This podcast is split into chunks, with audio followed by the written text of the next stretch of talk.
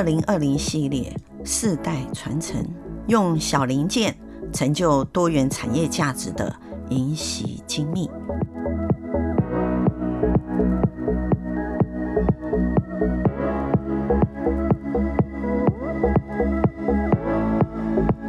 银禧精密由总经理巫有崇先生与执行副总巫有杰先生兄弟党合力齐心来经营银喜精密，也是银喜一路走过许多转型升级挑战下最重要的关键哦。当然，他这样的转型最重要是因为银喜专精于精密螺帽及零件制造。当然，除了工具机的母机外，它也发展。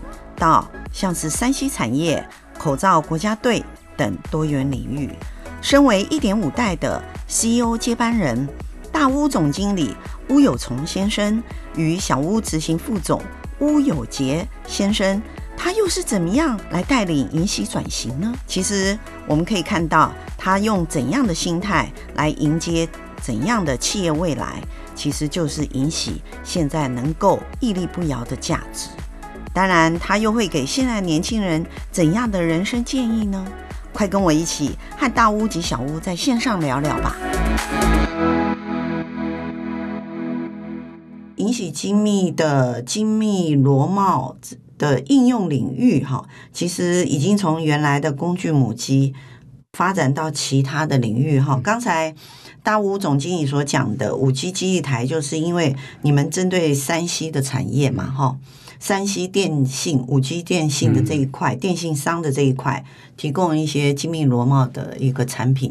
好、嗯，那当然还有一个刚才讲的口罩国家队，嗯、那是因为呃，银喜也有针对医疗产业去进行哈、嗯。那医疗产业里头的智慧医疗这一块，我相信应该执行副总您在接触这个客户上面，应该延续你们的这个国家医疗队里头也有去往。欧美区域的那个有吗？可以稍微透露一点你们的超前部署的想法？这个哈，我再稍微补充一下了哈，嗯、就是说，因为我们的 slogan“ 小零件成就大世界”，为什么小零件？我们就是一颗螺帽。可是为什么成就大世界？因为我们希望所有全世界的东西都跟银喜有相关。是，当然很多人会想想不懂。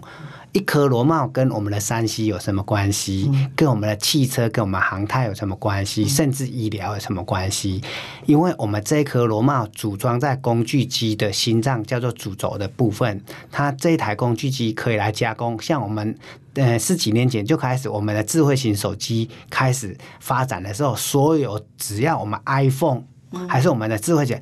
我们银喜只要缺货，都会影响到全世界智慧型手机生产制造的产能。嗯、那时候山西跟银喜有了一个连结。嗯、早期我们的工具机是跟航太，嗯、因为所有的航太的零件需要工具机生产，很多的汽车也需要航太，嗯、所以也需要我们工具机。后来发现山西早期都是用塑胶的。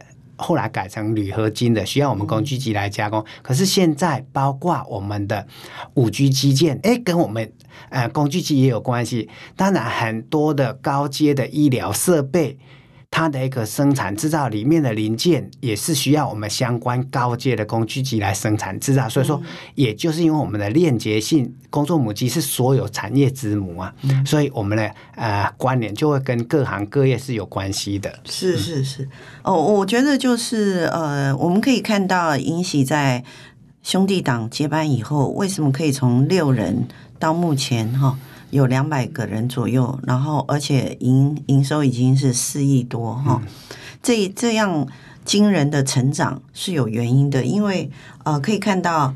就是以执行副总的角度，在业务推广上，其实你们一直把你们的核心技术做横向的延伸，嗯，跨不同的场域哈，这一点也是让我们觉得很敬佩的地方。其实很多人还是会误解说，我们的螺帽到底是锁在什么地方？对，iPhone 里面有装我们的螺帽吗？很多人会问我们这一件事情，我们都要跟。嗯，很多的好朋友分享说，因为 iPhone 手机它是由工具机下去加工，嗯、工具机里面的很多的关键的组件是需要我们的产品去做所有的组装，所以我们跟你们还是架构在工具母机上，哎，对，不会直接到 finish product，哎，对，终端产品。我我们的呃客户群在工作母机厂哦，在我们任何上市过的这些企业，像哦，比喻哦，我们的呃成泰。嗯，龙泽、东台等等，啊，中部地区非常知名的台中金机、永进机械，这些都是整机厂。但是在所谓的组件厂，上银科技、全球滚珠、银泰科技，啊，在以我们的所谓的主轴厂，啊，里面有所谓的普森精密、啊，威龙、啊，树格、日升等等，建春，这都是哦。相关都是我们的客户，因为这些他们都需要用我们的产品。是，所以我这边我觉得真的就是制造业其实有非常很深的技术门槛哈。其实还是架构在工具母机上。对，哈，比如说如果是特斯拉，它要生产特斯拉的产品，嗯、它还是要设计一个工具母机。嗯然后工具母机上，它会针对这个产品的特性，然后去改变它工具母机的制造的流程。那这个工具母机它可能有效能、量能跟材质的耐用度，嗯，这些等等，这个就是银喜所提供的技术。这样主持人就完全一百分正确了。好，我其实在呃线上的时候，我是。跟各位执行长一直都在学习跨产业的知识哈，这个这个是让我也觉得非常惊艳的地方，就是说，原来一个精密螺帽这一个我们看起来是一个小零件，可是它所涉猎到工具母机的产业链，哈，它是往上去延伸的，对不对哈？如果工具母机算是一个中游。那么，呃，银喜它是从中游往上游一直，尤其是上瘾嘛，上瘾本来就是它的那个它的关键零组件，关键零组件里面是工具机里面的关键零组件嘛，所以你是又跑到更上游去了哈，所以就是从中游到上游都是你的客户，缺你不行，这个也是一个很深的技术门槛。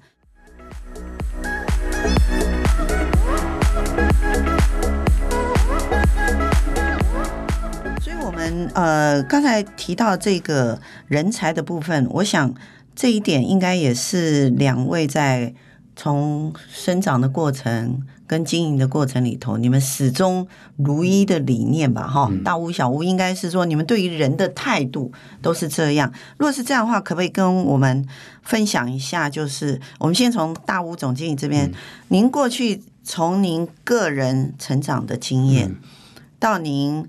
呃，进到银喜一点五代接班来做企业经营、跟员工相处这些等等，或客户服务，有没有可以帮我们分享一件改变你好或者让你难忘的一个过程的一件事就可以？好，因为毕竟也将近五十岁哦，要说实践也没有问题 啊，要说。记忆非常深刻的，我认为说，在经营的过程领域里面。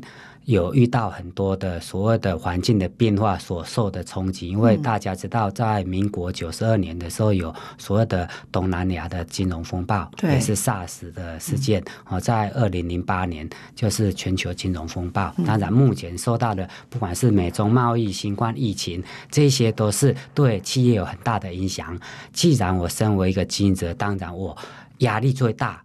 而且是感触最深的，应该算是二零零八年，就是民国九十七年至九十八年的全球金融风暴。为什么不会是九十二年？因为那时候公司规模不不大，压力不大，责任也不大。但是在九十七年、九十八年的时候，其实当初整个产业受冲击也非常的大。那时候。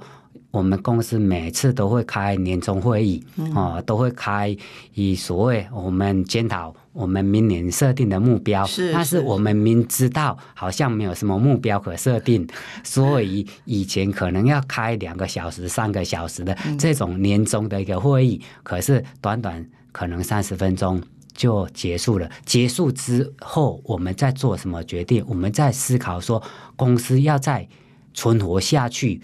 因为我们当初并没有具备有一定的很强的实力，所以那时候当然我们还是会面对说，所有的年轻人虽然公司里面很多的这些年轻人没有太大的经济压力，可是我们如何能够让他们至少能够还有工作权？那时候真的是从经营企业到现在，唯一一次为了公司的同仁而流下眼泪，而且是在所有的干部面前。为什么？因为那时候的责任压力真的是非常非常的大。是我们可不可以说，就是有点在存亡之前？对对。那因为九十七年下半年到九十八年上半年，刚好我们是在一月份在开会嘛。对。开会的过程当中，那时候的感触就是，公司当然那时候现在叫做减班休息嘛，嗯、那时候叫无薪假嘛。嗯、但是那时候无薪假其实没有像现在的呃要求规范那么多，反正呃企业只要没有办法经营，大家就放无薪假嘛。嗯、所以那时候开始对我来讲，我和弟弟我们就很。坚信实力是最好的朋友，所以我们从九十八年之后，我们就不断的强化公司在各领域的一个能力，所以也在九十八年之后。从我们公司的资料里面就可以看到，我们公司得了非常多的奖，公司做了很多所谓的硬底子的功夫，嗯、所以这次的组织的变革，哎，对，这一次的美中贸易，公司没有让同仁认了，因为我们一开始就告诉所有同仁，我们完全不会放无薪假，所以你不要期待有无薪假这这一件事情，不用担心。对，第二个部分，我们在去年调薪两次。在今年新冠疫情冲击之下，我们公司在四月份又全部又调薪，超过四趴以上，有些甚至五五趴八趴左右。因为我告诉所有的同仁，外面的景气不好，我很清楚。很多的企业老板他们都清楚说，反正我有肉吃，或许我愿意分一点点肉，甚至一些汤给你喝。可是我告诉所有的。干部同仁，我在所有的大早会的面前跟所有的干部同仁说，我虽然现在没有肉可以给你吃，但是我愿意割我的肉给所有的同仁干部吃。为什么？因为公司应该在过去这十年来已经累积有一定的条件，所以我愿意为公司先。这些同仁先付出，所以这呃，在整个经营里面，我认为应该在九十八年的时候给我的一个冲击算是最大，因为呃，经营事业会流下眼泪，也因为我们真的是觉得好像对不起。这些年轻的同仁没有让他们有一个很稳定的工作，必须让他们时常在做事修三、做三修四的那一种所谓的抉择，那是我印象最深刻的地方。其实我们听大吴总经理在分享的时候，我我因为我是刚好坐在他正前面，嗯、他虽然讲的很。风淡云轻这样子，可是我可以体会到，就是说，因因为因为毕竟吴总经理还是我们台湾的男性啊，嗯，哦对，台湾文化里头男性里头是不轻易掉眼泪的，对不对？掉眼泪，因为母母就台湾的文化里头说，男生不可以随便掉眼泪啊，哈，从小就说怎么可以哭呢？对呀，对不对？你是男生啊，要坚强，所以可以听到，就是说他为了那一个金融风暴之下。在企业的存亡攸关的这个关卡当下，其实他觉得第一个对不起的是员工。嗯，这一种心态，我相信是，嗯，如果以老板的思维来讲，也是非常稀少的。嗯，好，那表示就是说，始终如一的一个引起的组织文化，就是以人为文化的根基。哈，那我们可以听到，就是总经理在经营上面，当然。冲击改变也是一个很大的转机，嗯、所以才能应应到目前新冠疫情之下，嗯、对，还可以调薪。不过刚才总经理讲一句话，我也很感动，就是虽然我现在没有肉吃，嗯、可是我愿意先把我身上还有的肉先割给你分，嗯、这也是很不容易。呃，当然这一件事情是在上市柜之前，家族经营是可以做的决定。嗯、可是如果是新柜的话，嗯、可能就很困难。对，哈、哦，所以这也是总经理在呃上市柜路途上面，我相信你会一直思考。会会去思考抉择的方向哈。不过不管怎样，就是都是以企业体的员工跟企业体的利益为优先，而不是经营者个人的利益为优先。这一点是让我非常敬佩大屋总经理。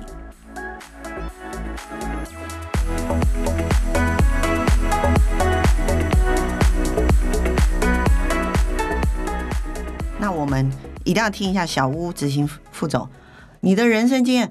哎，可不可以讲一下？因为总经理讲的是经营层面，你可不可以讲一讲别的啊？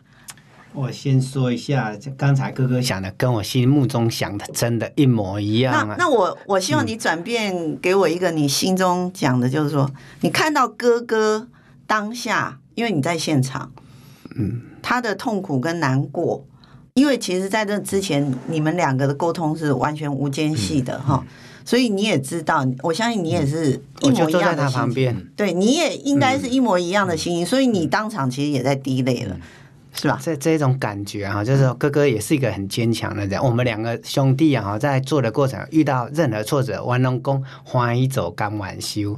可是啊，因为呃哥哥看我哭，他也会哭；我看他哭，我也会哭。对，我们两个。呃，在八岁爸爸过世的时候还不知道怎么哭，嗯、因为不知道什么叫做死别。嗯、妈妈过世的时候，我们知道抚养我们一手长大的妈妈离开了。对对对，可是让我们两兄弟真的很难过，就是那那一次的一个影响，我们真的知道说经营企业的一个责任跟压力。嗯所以从那个阶段开始，我们两个就一直告诉自己，企业经营一定要靠自己的一个实力，你才有办法在遇到冲击的时候能够怎样坚强的活下来。这是真的。刚才哥哥讲的，我心里面想。可是我现在要讲的是银喜的不一样的一面，因为在九十年之前，嗯虽然我们在国内市占率将近八成，可是我们在世界的舞台，那对我们来讲是一片沙漠。可是，应该是还没开拓的丘陵呐，完全都还没有，所以还没开拓、还没爬上去的丘陵。对一个我的负责业务的人来讲，我是学工程、学机械的，英文能力是不行的。可是我想说，假如在世界的舞台，银喜都缺席的话，永远都走不出去，也不行。所以，银喜在九十年之前，台湾没有参加过一次任何的展览。嗯，我的选择第一次展览，那是我们工具机最大的展览，就在德国。imo 的一个展览，那是全世界最大。大可是对一个不会讲英文的人，你知道吗？我到呃德国法兰克福的时候，连要上洗手间我都很担心。走出来之后，我要去 boarding gate，我不知道怎么去上。嗯、可是我还是告诉自己要勇敢。虽然我自己很清楚知道这是我一定要做的，可是内心的压力在法兰克福那么大的一个机场非常大。我迷路过，哇，真的你很担心，很担心，太多哦，太多了。可是。那是我深深的感受到说，说那时候九十年是没有国外客户，可是我们现在已经卖了四十几个国家。嗯、现在回首这将近二十年来，我只呃很清楚的要跟所有的听众朋友说一件事：只要为了公司的发展，有些东西你必须要去挑战。所以，我们。跟哥哥在人生的过程当中，我们不断的在挑战自己。所以我现在礼拜二学日文，礼拜三学英文，礼拜一跟哥哥一起学萨克斯风。所以我们很清楚知道，做自己能力所不及的，那是一种挑战。所以说，在以以整个公司的经营过程当中，哥哥说的这一件事情，是我们两个永远记在心里面的。嗯、可是对我自己来讲，我永远跟哥哥讲说，我第一次到德国去。踏上异异国乡土的土地的时候，那种第一个印象，我真的是知道什么叫西方极乐世界，因为时差跟台湾不一样，那一边叫黑夜，这边叫白天，那一边讲的话跟在台湾讲的话不一样，所以让我感受到原来呃企业的经营，它是要勇于去开拓。嗯嗯，所以我们从两位呃大屋小屋的这个难忘的经验里头可以看到。银喜其实几乎等同你的生命时间，嗯，因为你们两位讲的都是银喜，嗯，就是说你的生命跟银喜的经营是同步融在一起，它完全没有切割。你今天所做的任何一切事情，都是为了银喜的永续经营而奋战的。好，这一点也是啊，我必须坦白说，线上的听友可能没可能觉得二代接班、一点五代接班，不管你们接的是什么，你总是比我们这种。呃，毕业以后什么也没有，然后从零开始的人好错。他们这一种一点五代或二代接班者，其实有时候反而会觉得你们一般上班族比较幸福，因为他们有的叫做责任，而且这个责任是放在身上，你没有办法拔除、拿掉的烙印。嗯，好，那你只能把那个烙印变成光荣。嗯嗯，而不是疤痕。嗯，啊，这个是我在执行长播音室 interview 二代，或是三代，或是一点五代，或者是创业者，我一直感觉到企业的经营到最后，其实是一个对员工的人生的责任感。好像刚才副总讲那个法兰克福，我也迷路过，嗯，啊，后面去找到华航的空姐，才找到班机。好，那时候已经要，已经已经 board 的那个 boarding time 已经要 close 啊。哥哥到现在都告诉我说，假如让他去，他不要去。好，没有这个，其实人的成长就是这样嘛，一定要有一个很大的山或者是湖要让你跨过去。当你跨过去以后，你就发现往前走就对了。嗯，对啊。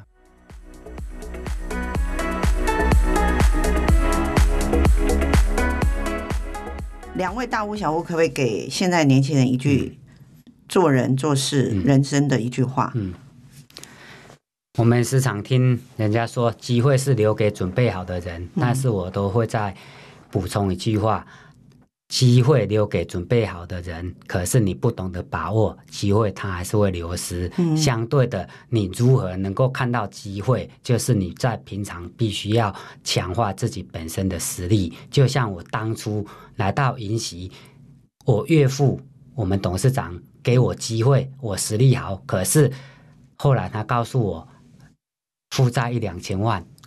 这样的思维，你要不要逃？你有你有没有看到潜在的机会？你有没有懂得把握机会？这件事情是非常重要。所以我鼓励年轻人勇于追梦，勇于接受挑战。但是你不要觉得机会没有给你，而是你可能没有发现机会就在你身边。如果机会让你看得到。别人也看得到，这种机会是绝对是留给有背景的人，所以你唯一要有比别人更突出的机会，你就是要将你的实力能够建构更好之后，你看到别人看不到的潜在机会。嗯，那我这边呢，也也补充一个，就是、因为以大屋总经理的过程来讲。他越越账让你接班，就后面跟你讲，其实我有负债，对对不对？那可是大屋总经理并没有觉得负债，好吧？那我先逃，嗯、因为那时候的千万是很大的一笔钱哦，各位听友，不是现在啊，大概可以乘以两倍嘛。我公司旁边的一间。套厅一出，嗯啊，两三百万而已。对啊，当初公司我岳父交给我的时候，大概负债一千六百多万，可以买四五栋。哎，对，所以那时候叫承担，那一种时候叫勇气，但是也是叫做懂得把握机会。是，就是把负面变成正面。对，那我们来听一看，小屋执行副总，你要给年轻人一句什么话？因为在现在的环境哈，很多年轻人遇到困难的事情，通常选择回避甚至逃避。可是我跟哥哥在这过程当中，我们都觉得越是困难的事情，越应该要去面对它、挑战它，因为。难的事情成功了才值得骄傲，才值得开心。所以说，呃，我每天上班，我把处理问题、面对问题、面对困难当成是我每天生活最大的一个重心。这就是你如何找到你工作的热忱很重要的一个动力。嗯，我们从小屋执行副总的给年轻人一句话里头可以知道，就是有时候面对困难，或者是、嗯、呃，你觉得是一个。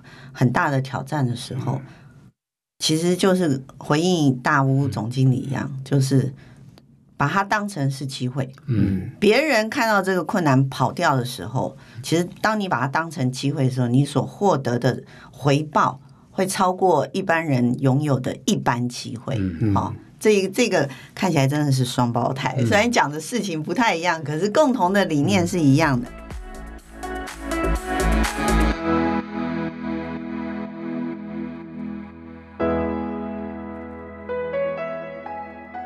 我们今天非常开心，邀请到两位大屋跟小屋来到我们的线上。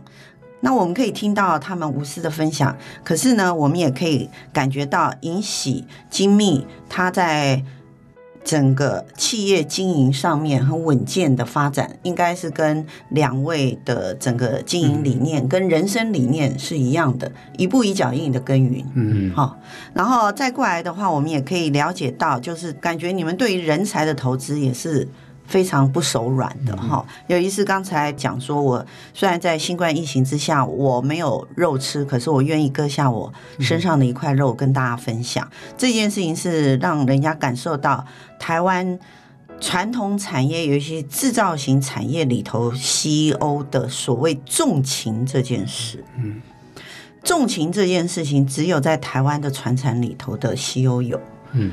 IT 的企业里头不能说没有，可是 IT 的管理制度绝对跟传产不同。嗯，所以线上的年轻人应该要思考一下，如何转型去看待所谓制造业。它比如是以前的传统的 OQ，它反而是未来更高科技制造的一环。好，因为你们所采用的材质，都已经进到新进的材质。嗯，好，这个我想后面如果我们有机会的话，我们。呃，我们也非常想要在明年的时候，如果有机会的话，我们再邀请银喜的大屋跟小屋来到我们线上，让我们知道一下，在一整年的新冠疫情的冲击之下，你们今年的呃经营还是满载的这个生产线。那我们更想知道，在明年的时候，面对新疫情之下，我们小屋的执行副总是不是又走到哪一个没有开拓到的？丘陵上面，比如说走到哪一个国家去，跟我们分享一下你踏上那个土地的心历路程。好的，好，我们今天非常谢谢两位来到我们现场，谢谢您，谢谢，谢谢大家。